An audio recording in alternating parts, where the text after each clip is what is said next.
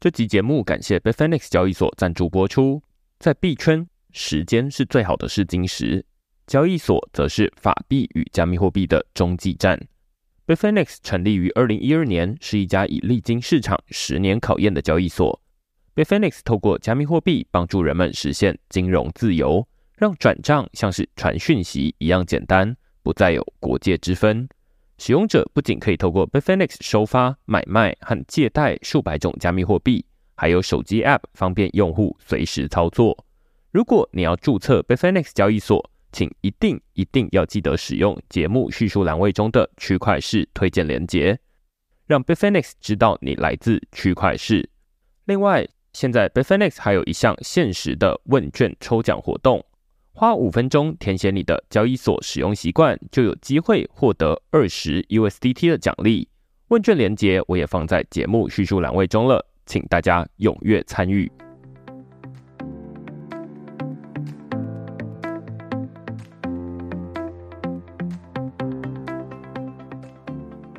Hello，大家好，欢迎大家来到区块市的 Podcast，我是区块市的作者许明恩。那先简单介绍一下区块市哦。区块是一个礼拜出刊三封的 email 给付费的会员，那其中一封就是你现在听到的区块式 podcast。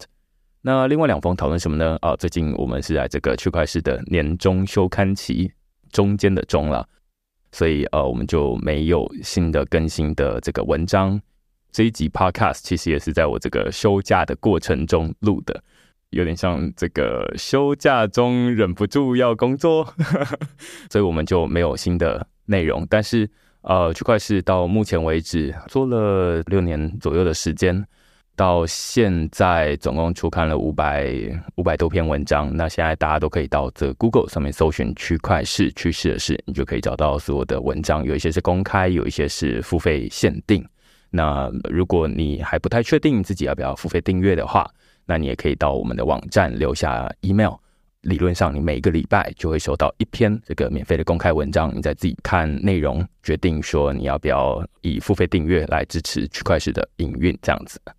那我们今天呢，很开心哦，就是邀请到这个在以太坊基金会工作的 Kimi 来跟我们讨论一个呃，我自己会觉得非常艰难的主题啊，叫做零知识证明。其实零知识证明这个题目哦，我印象蛮深刻。在二零一七年还二零一八年的时候，呃，我就写过这个题目。然后那时候主要是看到呃麻省理工学院啊，然后举了一些例子来说明这个高深的技术。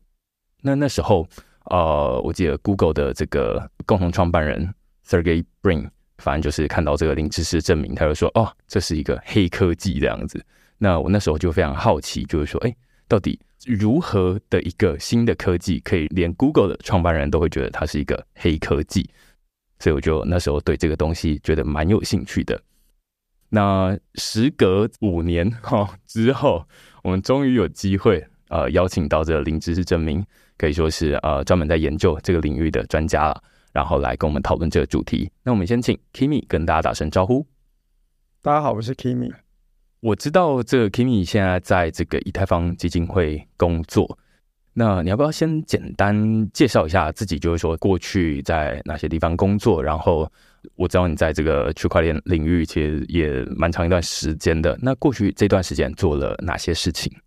好，那我在区块链大概是到今年八月就满六年的时间。那我也是二零一七年的就是八月加入这个领域。那其实一开始前几份工作主要都是比较小型的公司啦，然后可能是以私链为主的应用。第一间待过的公司现在可能已经不在了，然后随后有待过比较大型的，像 HTC，那时候他们也有发展他们的那个 Exodus 的手机嘛。短短加入大概半年的时间，但那边跟实际区块链的应用，我觉得对我来讲还是差别太多了。这样子，那呃，二零二零年的时候，我就进入 Perpetual Protocol。做 smart contract 的开发，对，然后在那边大概待了两年多。我在去年的年底，就是大概十二月的时候，正式加入以太坊基金会。然后我加入的是 PSE 这个 team，啊，PSE 是 Privacy and Scaling Exploration，它的前身叫 Apply ZKP 啦，不一定是 ZKP 的 project，所以我们后来就是改成一个比较 general 的名字。嗯就是跟隐私跟 scaling 相关的探索的一个 team 这样子。其实我一直都觉得说，这个以太坊基金会，它虽然算是这个在主导这个以太坊区块链开发的其中一个蛮重要的单位啦。那只是之前新闻也有蛮多报道，就是说，哎，台湾有蛮多人也在这个以太坊基金会里面工作。但是我觉得大家对于这个组织其实还是觉得有点神秘哦，然后就是不太确定他在做什么。但是我们至少今天呃，其中一个知道说，哎，他会有一个隐私跟做 scaling，呃，就是可规模化的一个单位或者是一个一个一个小组这样子在做这件事情。那我自己会蛮好奇啊，就是说，你刚刚有提到 ZKP，ZKP 是 Zero Knowledge Proof 的缩写，就是零知识证明。但是我猜很多人可能对于这个零知识证明，首先他光从名字就已经觉得有点难懂，就是零知识，然后证明要证明给谁看？因为我相信大家在日常生活中不一定有接触到这个算是蛮新的技术，我也不太确定它是不是新的东西。你可以帮大家说明一下，就是说这个零知识证明它到底是什么？它跟灵芝是什么样的关系？然后它过去有没有什么样的历史？它是一个很新的东西吗？现在在日常生活中能看到什么样的应用？好，那首先我先介绍一下什么叫零知识证明。好了，其实从以前到现在有很多例子，我先从浅到深。就是最早以前大家最常举的例子是说，好，你如何证明你有这个保险箱的钥匙或密码？那这个前提是说，你不能在任何人面前拿出钥匙，或者是你在任何人面前按密码，因为这有个假设，就是说，如果有任何人看见你的密码，就会被偷走。所以这个是一个假设的前提。那接下来就是你要怎么证明你有保险箱的拥有权嘛？那大家最常举的例子就是说啊，我假设大家都知道说，保险箱可能有金条、有现金十万，或者是有一些特殊的、有象征性的一些物品。那我只要能够把这些东西拿出来，然后展示给大家看，我在不揭露我的密码的状况之下，我就可以证明我拥有这个保险箱的所有权。这个是最一开始最简单的例子，就是用这个例子解释，其实其实是 OK 的。就是大家可能知道，哦，我啊所谓零知识就是我不揭露资讯，但是我可以证明一件事嘛。那所以这个例子就是我不揭露密码，我可以证明我有保险箱的游泳权。嗯，对。那接下来就是再严谨一点的例子。最近大家在做这个 ZKP 介绍的时候，最常用的例子是数独。数独就是一个九乘九的一个游戏嘛。那这个跟零知识有什么关系呢？就是假设说我出一个数独题目好了，明恩你是负责写这个题目的人，嗯，那我必须要先证明说我出的这个题目真的有解答，嗯我总不能乱出嘛。对对，那我要怎么跟你证明说我真的有解答？我总不能给你看吧？对我给你看你就知道了。嗯，对。所以大家最常用的就是好，那因为它是一个九乘九的格子嘛，就我我现在看得到答案，你现在看不到，对，明月你现在看不到，那你就跟我说你要取哪一个直条或横列，就例如你好选第五条好了，那我就把第五条答案拿出来，但是上面还是有顺序嘛，嗯。你透过顺序你还是会知道至少是这一条的答案，所以我就把这条的答案拿出来，然后我做 mix，我可以想象说我现在有个积木好了。然后它上面就是有有九个数字，我把这九个数字拿到一个袋子好了，一个黑色的不透光的袋子，然后把所有数字丢进去，搅一搅之后，我把它倒出来，然后只要倒出来的数字是有一到九，那我就可以证明说我真的知道是这个答案。嗯，那接下来你可能会问说啊，你可能只是运气好，所以接下来就是你可以再挑战我一次，你可以说第六行、第七行，或是直的、横的，或是斜角的。嗯，对，那我只要经过这几次的来来回回的互动式的证明之后，我就可以证明说，嗯，你就可以相信这份数独是真的是有答案的。对，不是乱出的这样子。对对对，而且同时间你也不会知道任何解答，嗯，你只知道哦，对，它都是有一到九的组合、这样子而已。懂懂。对对，你刚刚在最一开始举的保险箱的例子，让我想到，例如说要如何证明 Kimi 是一个有钱人。那有钱人这个定义是有点困难嘛？那 Kimi 也不想要让我直接看他的这个银行账户，其实银行账户也不一定准，因为他有可能这个加密货币比银行里面的还多嘛。那到底要怎么证明说他是一个有钱人呢？其中一个他可能就说啊，那来走，我带你去桃珠影园，就是这个新一区的那一个螺旋的那个大楼嘛。然后他就哎开了门进去，就说哎这我家这样子。虽然他没有告诉我说他确切有多少钱，但是哇，他有桃珠影园的门禁卡，那这某种程度代表说他有可能是有钱人，但不太确定。这是一个比较不严谨的例子。那如果我还想要再更进一步确定的话，或许我可以再提出挑战，说说不定你只是房仲啊，你带我进去啊，然后我知道那边其实都没有卖出任何一户啊，呃之类的，所以我觉得有可能是巧合。那你可能要再举出一些其他的例子，那所以你可能就会想说啊，那好，带你去搭车，然后他可能开了一个蛮昂贵的车。哎，这好像就再更可靠一点。那当有多几次的这样的互动，他有更多的例子去证明他可能在口袋里面拿出这个航空公司的金卡会员，对不对？那可能某种程度代表说啊，他可能是一个成功人士才会这样没来没去啊之类的啦。那反正就是大家可以自己想象，就是脑中的成功人士可能应该要长成什么样子。那哎，不断的发出挑战之后，经过一段时间，我大概就知道说。Kimi 很有可能是个有钱人，但有可能这一切都是巧合。但是这一切巧合的几率实在太低了，所以他应该是个有钱人。我不知道零知识证明可不可以用这样子的方式来叙述。我觉得这是一个不错的例子，在概念上应该是没问题，但是就有点不严谨。我觉得是有点吹毛求疵啦。就是不严谨的地方是，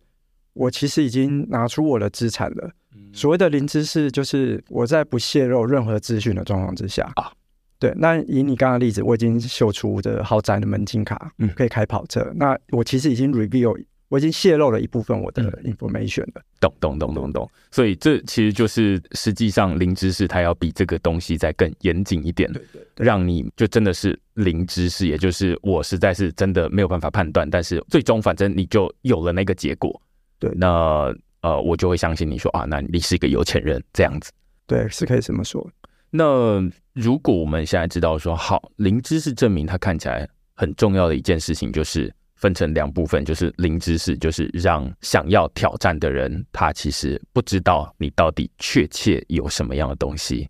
但是对方又可以证明说服我说，哦，那我相信你，你确实是你说的那样，那这就是零知识证明的两部分了，但是。我就会蛮好奇，就是说，就你所知，目前有没有一些关于生活上的零知识证明的应用的案例，或者它可能没有普及到大家的日常生活，说啊，每个人好像是什么手机里面都有，大概没有到这个程度。但是有没有一些大家想象得到的应用情境，让大家可以知道说，啊，好，那有这样零知识证明的技术，它到底可以用在哪里？它可以解决什么样的问题？嗯，我先回答第一个问题，就是有没有落地实际应用嘛？我觉得以目前来讲，我所看到是没有，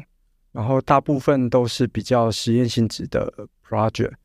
虽然有慢慢成熟，但是我觉得离如果你要说是一般人的日常生活，我觉得这个距离还有点远。然后目前就是零知识证明两大使用场景啊，一个就是隐私，另外一个就是扩容。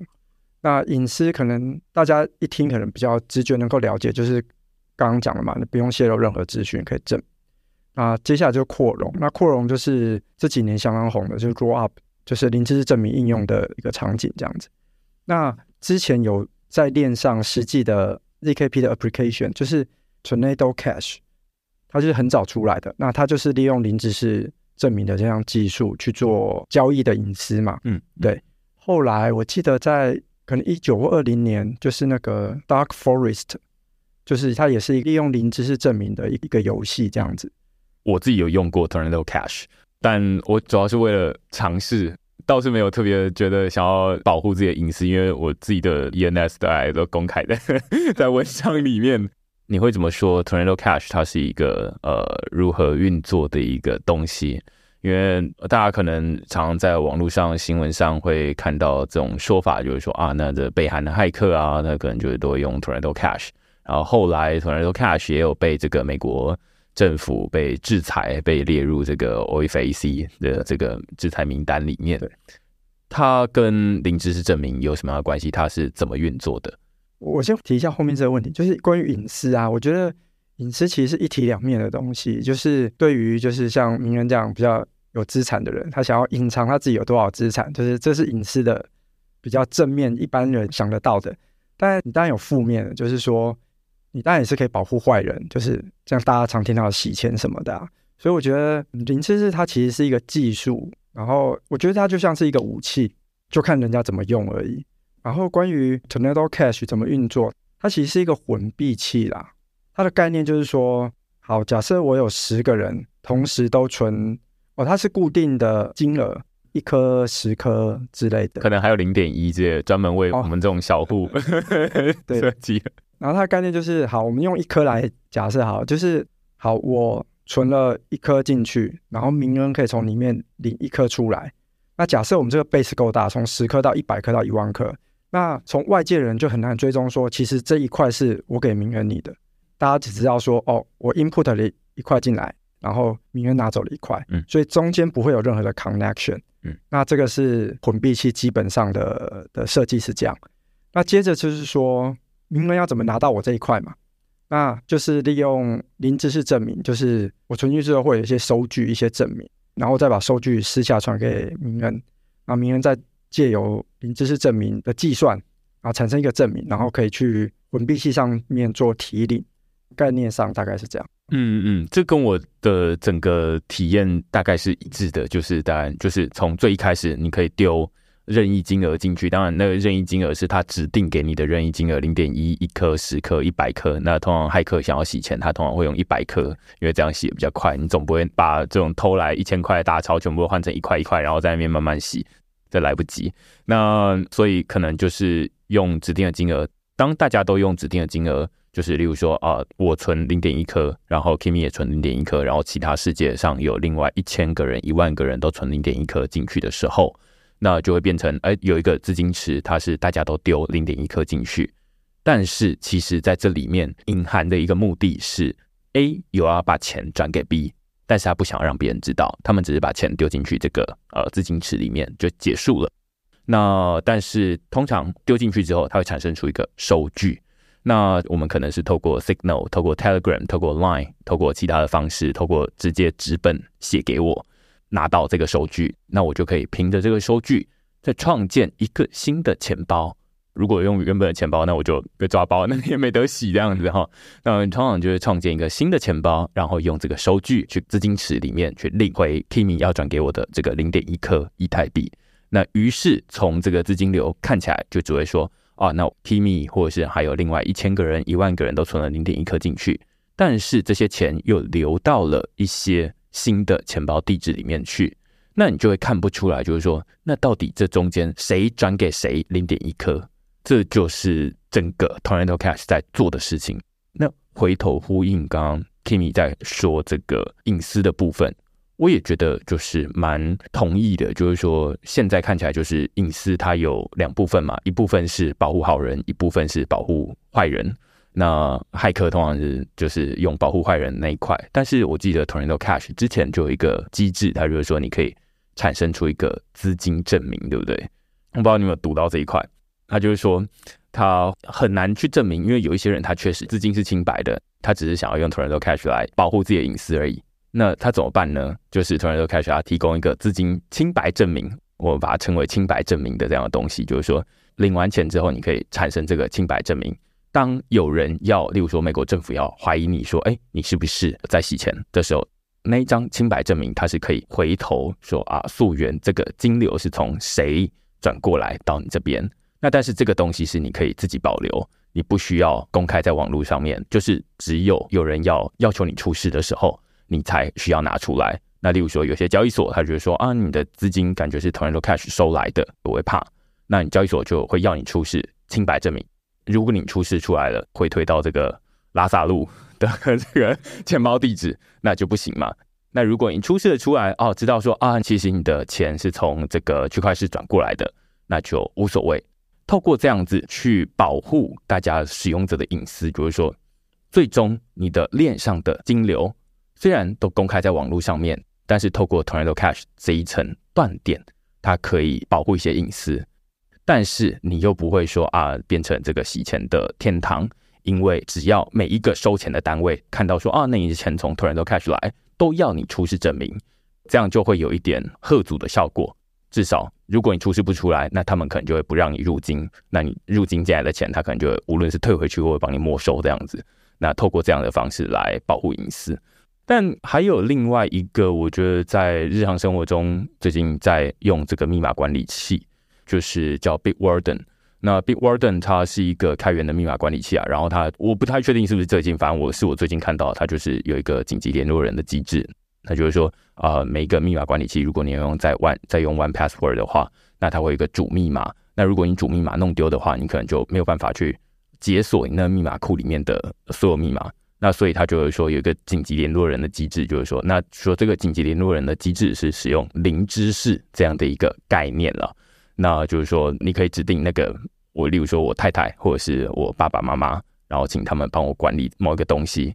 那如果万一我发生什么事，忘记无论是忘记了、失忆了或者是什么的，那这个人他可以在经过我求救的情况之下，他可以来帮我解锁这个东西，但是他手上并不会有我的密码。就是在我发出请求之前，他都没有办法有这个密码，所以他就说：“哎，这是一个零知识的概念的应用了。”那我会觉得说，虽然现在感觉在日常生活中还没有很具体的案例，但是我觉得痛点是有的。日常生活中举例的就是说，你这个未满十八岁，如果你正好是一个娃娃脸，然后你想要去便利商店买酒，那就会叫你出示这个身份证，然后身份证上面有各种各样的资讯，无论是你有没有当兵。或者是几月几号出生的，其实他只是想要知道你是不是确实满十八岁而已。他其实不需要知道你是不是今天生日，但是他你给他看了之后，他同时也会知道说今天是不是你生日。那他可能会跟你说生日快乐。那这就是不必要的资讯嘛？那透过零知识证明，他可以确认说你确实满十八岁，但是你又没有告诉他你到底是今年几月几日出生的，可以这么说嘛？对不对？对，我觉得这个例子是大家还蛮常提到，而且是我觉得是一个生活上的例子，就是像就是十八岁这件事啊，或者是资产证明，就是例如你要申办什么什么信用卡，年收入要一百万以上等等的这种，我觉得都是在现在就是跟我们日常生活中比较有连接，然后是好的应用这样子。懂懂懂，所以这听起来是隐私的部分啊，那隐私就很常连接到身份。因为身份，你有可能不想要让别人看到，你可能在脸书上面有注册账号，但是你可能也有在交友 App 上面注册账号。那但是你在不同的地方都有自己的身份，那但是你只想要让对的人看到对的东西而已。所以这可能就是可以用零知识证明的一部分。那另外一个，你刚刚提到在以太坊基金会的 Team 的名称叫做隐私跟 Scaling 可规模化。零知识证明跟可规模化之间有什么样的关系啊？哎，这边我想要再多补充一下关于隐私的东西。就是前阵子才有 East Taipei 嘛，其中有一个讲者，我觉得他把隐私在做了更细节的分类，我觉得讲的很好，我觉得可以跟大家分享。就是说，隐私其实有两种，一种是 transfer 的 privacy，就是像刚刚讲 tornado cash，它就是金流，它就是可以隐藏金流。那另一种叫 asset privacy，就是你的资产的 privacy，就例如说我有多少钱这件事。其实两个是不一样的概念的，所以我觉得大家可以从更细的分类去了解，其实隐私是有不一样的分类。那我想要再回过头来讲一下，就是隐私其实不一定要需要用零知识证明也可以完成，只是隐私是零知识证明很好发挥的一个一个场景而已。这样子，对我觉得它并不是一个双向的一个关系。这样，嗯嗯，对我想要补充的是这部分，懂懂懂。然后关于呃 scaling 的这部分嘛。我觉得最好例子就是像前面有提到，就是 zk rollup，呃，rollup 其实有两个系列啦，一个是 optimistic 的系列，一个是用 zkp 证明的这个系列。那它就是一个可以辅助 scaling 的一个很好的技术。我自己呃，先帮大家补充一下这个背景知识，待会零知识证明的部分再丢给 Kimi 来。就是 scaling，这大概是只要你有使用过以太坊，大概都。知道了，就是你要从交易所提领到自己的钱包啊，或者是你从自己的钱包要转账给其他的地方，或者是你操作过这种 DeFi 或者是 NFT 的买卖，你大概都会需要付矿工手续费。那矿工手续费高的其中一个原因，尤其在牛市的时候，可能这个矿工手续费要几十、几百、几千美金都有。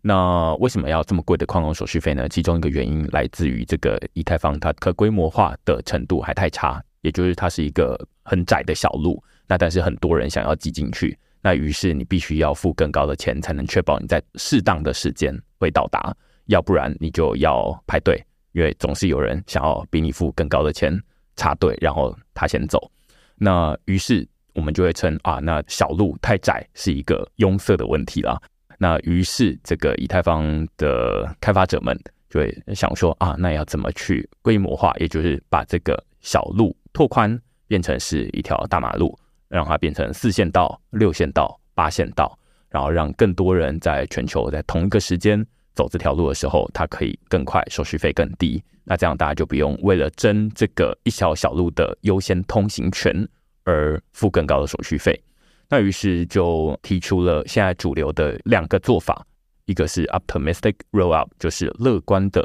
rollup；另外一个是零知识证明的 rollup，就是 zk rollup。那这两个，他们当然是有一些技术上的差别了，但是我可以说，本质上效果最终想要达到的目的是一样的，都是想要让以太坊上面的手续费降低。所以接下来就会有两种技术，那自然有两种技术，大家就会很自然想要比较，说，哎，到底是谁比较好，谁比较不好？我其实在这个网络上有看过 Kimi 在写 Medium，然后就是有在讨论 zk rollup 跟 optimistic rollup。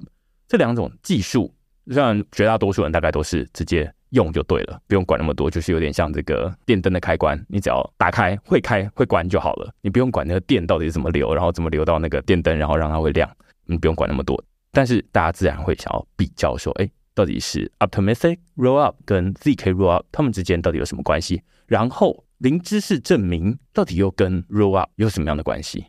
我觉得可以从 rollup 的设计讲起。简单来讲，假设我一千笔交易好了，那这一千笔交易可能就只有在十个人之间做交易，所以其实，在区块链上的状态，它其实就只有十个人的 balance 跟 nonce 跟一些其他细节啦会做更新，跟这个网络的其他人都没有关系。所以 rollup 的概念就有点像是，好，那某一段时间啊，这一段时间可能一千笔，然后这就只有十个人状态改变，所以他就把这十个人的状态的改变丢上链。因为以太坊上面才是可靠度才比较好的嘛，对，所以 rollup 概念是这样，就是压缩交易。那接下来的问题就是说，这一千笔的交易，你怎么证明它是对的？那 optimistic 的系列，它就是乐观的嘛，他就说，好，嗯，这网络应该不会有坏人吧？所以好，大家都上去这样子。那就是你要怎么证明？所以你同时间，你其实也需要把这一千笔交易放到链上。所以如果真的 rollup 上面的矿工或是任何人作恶的话，那其他人就可以透过放上链上的一千笔交易，去证明说某一笔是错的，或是某一个人在错的，或是谁作弊这样子。这个我们就叫做 data availability。那这就是另一个 topic，我们先不提。所以 rollup 的概念大概是这样，就是只改需要人的 state 在 L one 的链上，然后接着就是 data 的问题交易。那很明显，optimistic 系列就是它的设计，就是你需要把这一千笔的交易放上链，所以某个程度上你的成本还是高。因为所有在以太链上的 cold data，就你放上去它的这个栏位的特性叫做 cold data，反正是某一种 data type 就对了。这个也是要钱的，所以相较之下，其实 OP 的我们简称叫 OP，OP 的成本会高一点。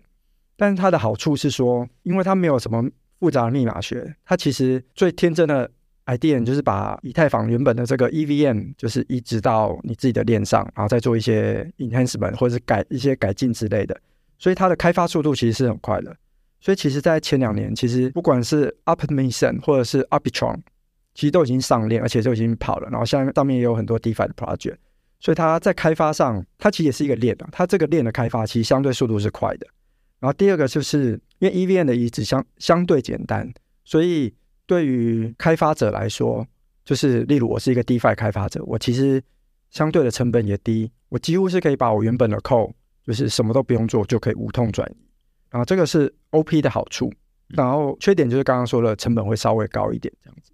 那我们反过来看 ZKP 的这个版本，那其实基本上就是优点跟缺点其实互相的啦，因为 ZKP 扯到非常复杂的密码学，所以它在链的开发上其实是难度相对是很高的，就是从最一开始的 zk sync，我记得它最开始 roadmap 可能是二零二零、二零二一之类的，就其实难度其实是非常高的。第一个开发难度高，然后当然就是它成本就比较低。它为什么成本比较低？就是因为它有一个证明了嘛，零知识证明，它其实就是一个证明。回到刚才的例子哦，就是十个 user 做了一千笔的交易，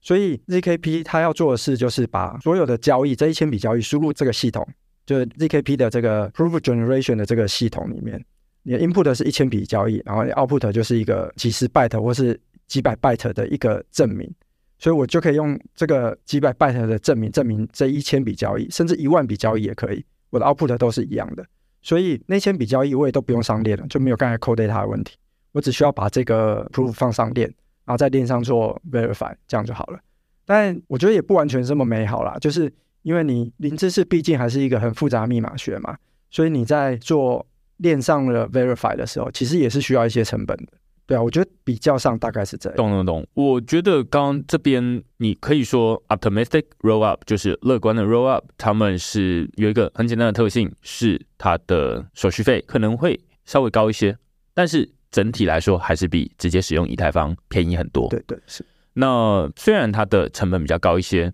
但是它的好处是，所有在以太坊上面搭建的这些应用，他们都可以直接无痛的移植过来。就直接开始使用了，可以直接把它视为另外一条 EVM compatible 的链，大概可以这么说。对，那但是在这个 ZK Rollup 这边，到目前为止，我可以说都还没有太活跃的应用，直到最近这几个月，无论是这个 Polygon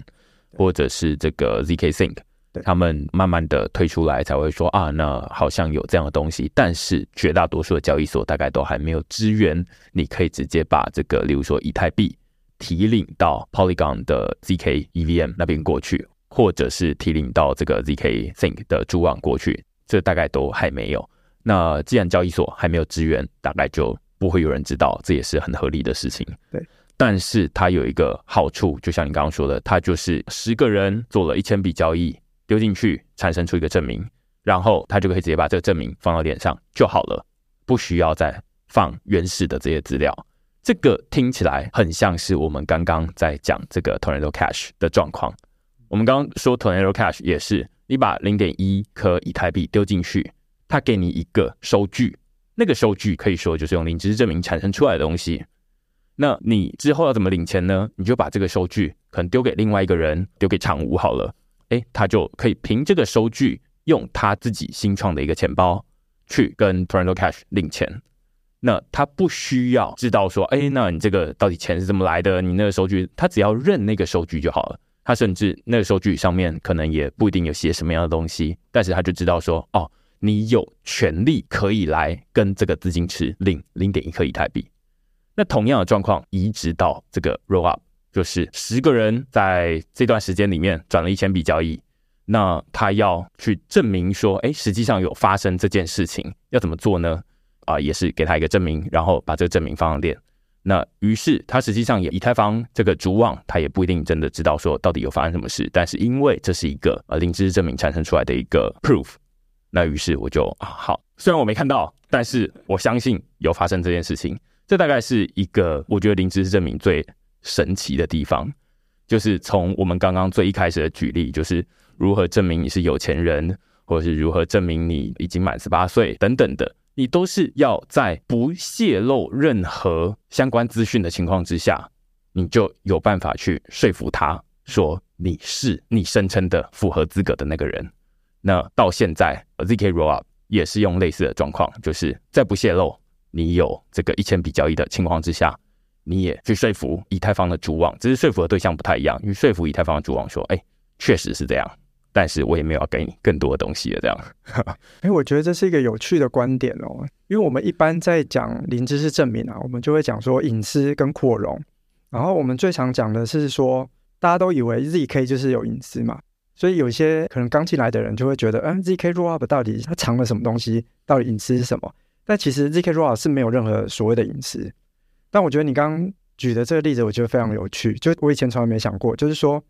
你其实是跟主网证明说，其实背后是有这一千笔交易的。所以我觉得这是一个有趣的看法。对，我会觉得它就是一个有隐私的效果，也有类似压缩的效果。就是我以前要证明给你看，然后你可能要去解读那个数字背后的意义到底是什么。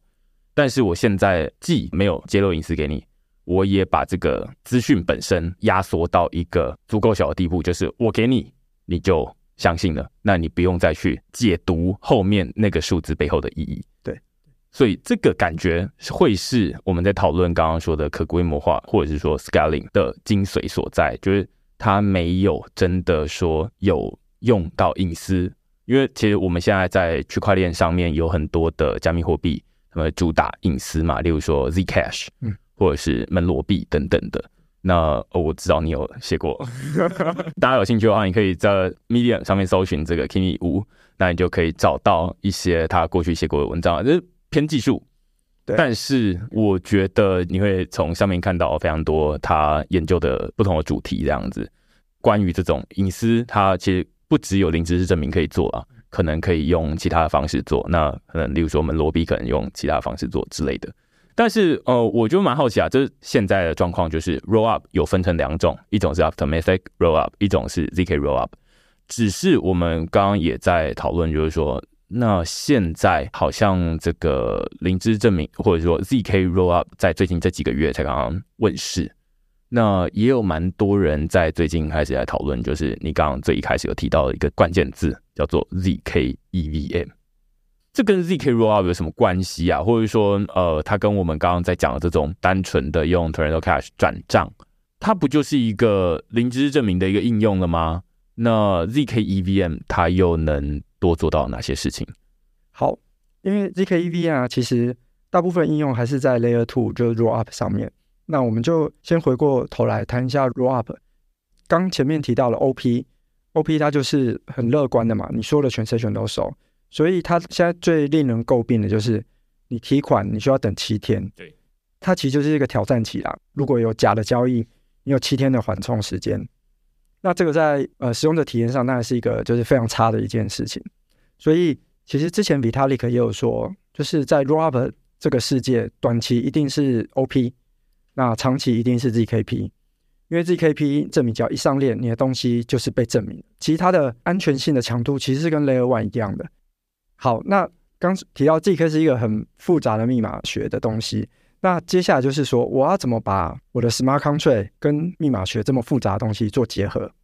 这个答案应该就叫 zk EVM。它其实就两个字的组成嘛，一个是 zk 就零知识，一个是 EVM 嘛。那就使用 zk 这项技术去实做 EVM。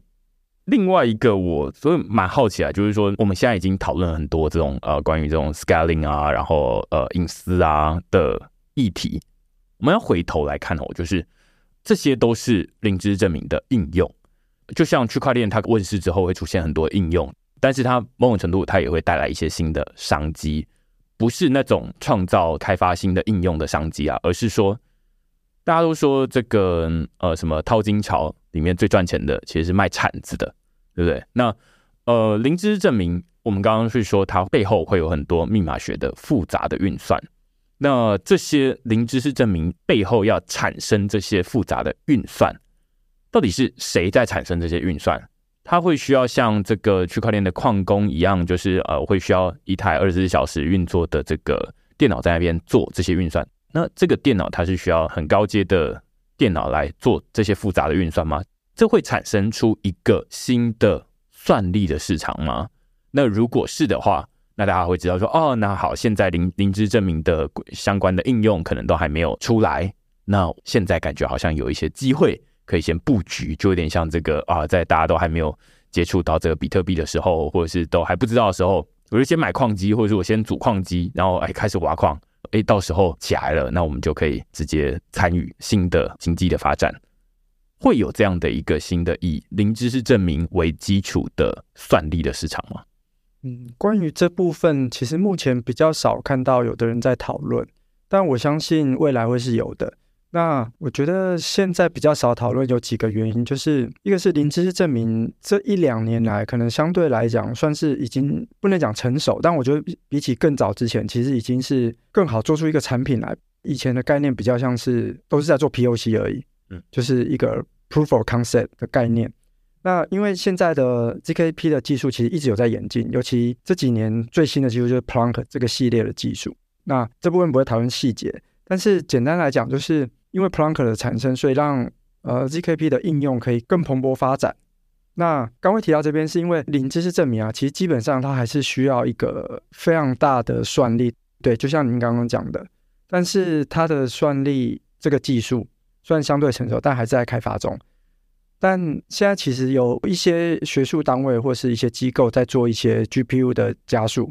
或是做 FPGA 的开发，不要花这么多算力，或是时间更缩短等等的。但我对这部分还没有很深入了解，但是就我所了解，其实都还在开发阶段。所以我觉得说真的，像呃以前的矿机槽啊这种，我觉得可能还有一段距离，除非你就是用现在的 AWS，然后你开最最顶尖的机器去运算，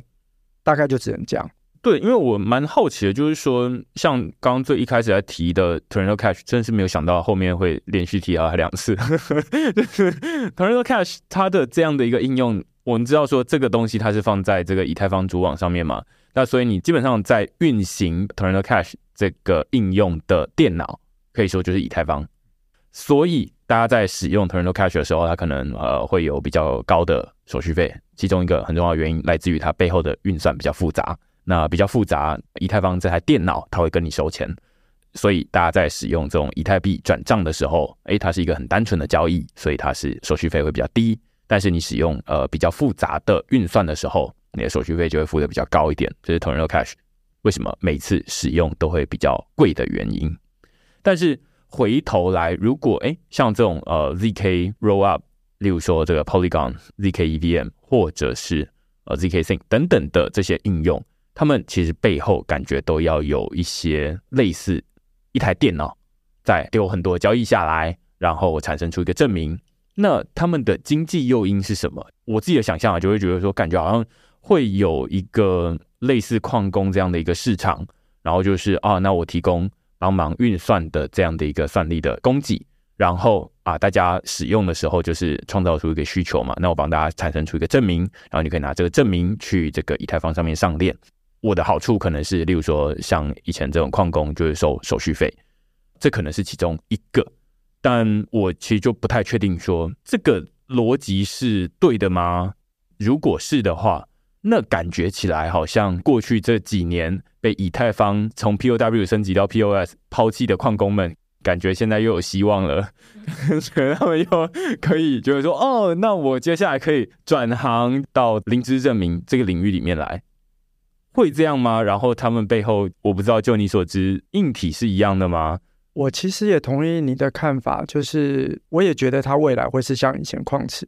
一样，就是大家会需要去去计算，但现在还没有看到，就是因为现在 roll up 它还不是 decentralized 的，它其实还是一个组织，zk sync 跑它的，像 polygon 跑他们自己的。但我相信，因为 alpha 版本才刚出来嘛，这个是可以理解的。但因为我我不确定听众有没有概念，就是产生一个 ZKP 大概要花多久时间哦？我也完全没有概念。这个这个例子有点久，这个我在可能二零一九年年底，我们自己在做一个 POC 的时候，然后我们用的是 Circom，就是现在大家最常用开发 ZKP 的一个 language，反而它背后有一套可以帮忙产生 proof 啊、verify proof 等等的一套 library 这样子。然后我们那个时候就是简单做了一个匿名投票，就是最简单。我们就是有一个 Merkle Tree，那个 Merkle Tree 就是记录大家的 membership，然后上面就是可以有一跟零，就开放大家投票。就大概简单一个 Merkle Tree 加上一些简单的就是签章验证的机制，大概就这样。我们记得那时候最一开始的版本大概是要十几分钟啊，但是我们是在网页上跑啦。后来我们找到一个比较快的版本，大概还是需要三十秒。但是大家可以想到，那个只是一个很简单的前章。我接下来再给大家一些数据哈，就是 zk sync 一点零，zk sync 一点零，它其实就只有代币的 transfer，类似的概念，它只是多了几颗 Merkle tree 这样子。我记得他那个时候最一开始的时候，跑一次 proof 也大概是需要在好像二十分钟还半个小时，但这也是好几年前的资讯，我相信现在一定更快。但是我觉得再快都不可能十秒二十秒，我觉得一定都是分钟级以上的。那我觉得，如果我们把旧有的矿工的这套机制，就是百分之百的套用在这里的话，我觉得可能会有一个问题，就是大家都浪费太多时间做一样的事，但是只有一个人会被选到。嗯，所以我在猜，一样会有矿工机制在未来，但是可能会是比较像是 POS 这样，是用选的，嗯，就 round table，然后选到你，然后你就跑。我个人觉得比较会像这样方向，比较不会像所有人去竞争。嗯，因为这个成本我觉得应该是会太高。嗯，看起来就是两种嘛，就是一种是先选啊，就选你了，你去跑；另外一种是大家都开始跑。然后跑完了之后，我再随机选，这是两种。那你可以想象，这种成本是差很多的。如果是后者这种，就大家先跑，然后跑完之后再选，感觉就是约回到那个比特币污染全世界，然后这个地球温度又要上升几度的走这种老路这样子。那这就会有点麻烦了。那我觉得从今天大家听起来啊，就是即便 Kimi 研究这个呃灵芝证明这么多年的时间哦。你会听到，就是说，哎，现在感觉好像无论是这个运作机制啊，或者是呃这产业的规则啊，大概都还没有一个很清晰的脉络出来。就现在大家会说啊，这个东西是可以用的，哎，开始用在一些零星的应用上面 t o r n t a Cache 保护隐私，然后用在 Scaling，就是做 zk Rollup，开始延伸到 zk EVM，就是可以让它不只有可以做这种呃单纯的交易。它还可以跑复杂的合约，类似这样子。但是还有哪些应用？这个是我觉得蛮有趣的，就是例如说，这之前我有看到一些总统杯黑客松会去用这个灵芝证明的技术，它也是用在身份领域上面，就是它也是用这种灵芝证明用在身份上面去隐藏某些特定的身份、特定的栏位，比如说用在鉴宝，那你可能在传递这些鉴宝资料的时候。你可能只需要给对方特定的东西，但是其他东西你不想给，那可能就可以用临时证明的方法来做，但是它也不是唯一的做法了。所以从这些案例，大家就可以看得出来说，哦，好，那现在大家没有听过临时证明，首先大概可以先安心，就是没有太多很接近日常生活中的案例可以马上使用。但是反过来说，它也是因为。你看它现在这么的荒芜，或者是这么的早期，这么的阳春，你也可以看到一些机会，就看到说，哦，那现在感觉好像接下来会有一些算力的市场，但是它到底要怎么发展，大家还说不太准，就是说有可能这样，有可能那样，但是会怎么样也不太确定。我觉得这就是有些人会看到机会，有些人会看到说，啊，难用，晚一点再叫我，我我先我先去忙别的事情，这样子，那。我觉得这是今天我整个录完之后会有这样的感觉，就是觉得说，哎，灵芝证明它好像是一个新的东西，然后对大家来说，感觉啊，我不想要告诉你这些东西，但是你又知道了，呃，我又我又被你说服了，那我就觉得哇，这是一个很新的概念，无论套用到什么时候，因为这怎么听怎么矛盾，这样子就是你不告诉我你有多少钱，但是我怎么知道你会是有钱人？但是我就相信了这样子。那这就是它蛮特别的地方。那我们现在要把这样子的一个很单纯的或者是很特例的一个举例，把它扩展到很多不同的地方去，就是不单纯只是用在 Kimi 说服我他是有钱人而已，而是他可以说服我他已经满十八岁，说服我他已经有很多不同的东西，或者是他有完成了很多笔交易。那这些东西都可以用零知识证明来套用。那另外一部分就是 scaling 的部分，就是它可以把很复杂的东西压缩成一小包，然后把这一小包交给你，我就信了。好，那这是另外一个零知识证明的应用的面向，所以他们会叫做 privacy and scaling exploration。但接下来还会有哪些应用？我觉得这某种程度已经跳脱这个以太坊基金会，因为我们今天会讨论比较多的技术，某种程度是因为以太坊基金会比较多是从研究跟开发的角度了。那他们比较像是在做这种基础建设上面的应用，到底是谁要把它拿来用？就像最一开始有人提到这平方募资法，那最后拿来用的是 Gitcoin，那所以有人提出平方募资法，但是大家就说哦，那个概念很棒，然后帮然后发了一篇论文，然后但是大家看了之后哦，好好好，但是到底要怎么用它？最后要一个人跳出来做这个募资平台，把它做出来。然后或者是之前在讨论，有可能是灵魂绑定代币 s o 有人大家说哇，这好棒好棒好棒好棒的概念，但是这要怎么做？有人把它标准做出来，然后把它发成一个 NFT，然后告诉你说这个灵魂绑定代币，那大家才会知道说哦，这是灵魂绑定代币。所以这大概都还需要一段时间来发展了。那现在就算是一个在蛮很早期，甚至比这区块链的发展还要来来的在更早期的一个 的位置，我可以这么说吗？对，它差不多就是可能二零一七年的去以太坊的这种感觉，那真的很早。那我这边想要补充一下，因为我们现在的这个 PSE team 啊，原本的 team 名字叫 Apply ZKP 嘛，嗯，然后所以我们其实在当初可能三四年前有了，我们就有在开发很多就是 ZKP 的 application，就是我觉得有点像是我们要蒙一些牙，让大家再去蒙更多的牙的这种感觉。所以大家如果有兴趣的话，可以上我们 PSE 的官网。那其实现在上面大概有十来个 project，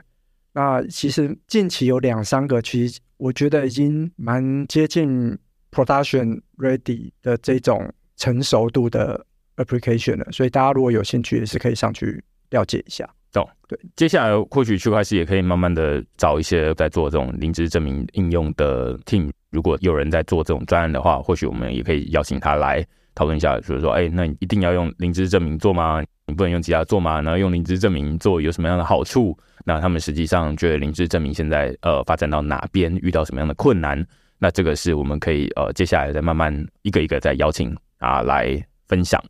那当然我们今天就用这个很硬的一个开头 来告诉大家说，哎，其实有这样的一个技术，然后在这个以太坊基金会里面也有这样的一个团队在做灵芝证明的隐私跟可规模化的这部分，这样子。那未来它到底会怎么发展，我们也现在说不准。但是我觉得大家可以各自去做研究，这样子。好，那我们就今天非常感谢 Kimi 来跟我们讨论灵芝证明这个光听名字就很硬的主题。那 希望大家今天听完之后，哎，大概知道说这到底在做什么东西啊？反正就是一个很矛盾的技术这样子。好，那如果你喜欢我们今天的讨论的话，欢迎你到 Google 上面搜寻“区块市趋势的事”。也欢迎你用付费订阅来支持区块市，继续制作出像今天这样子你喜欢的好内容。那我们就下个礼拜再见喽，拜拜。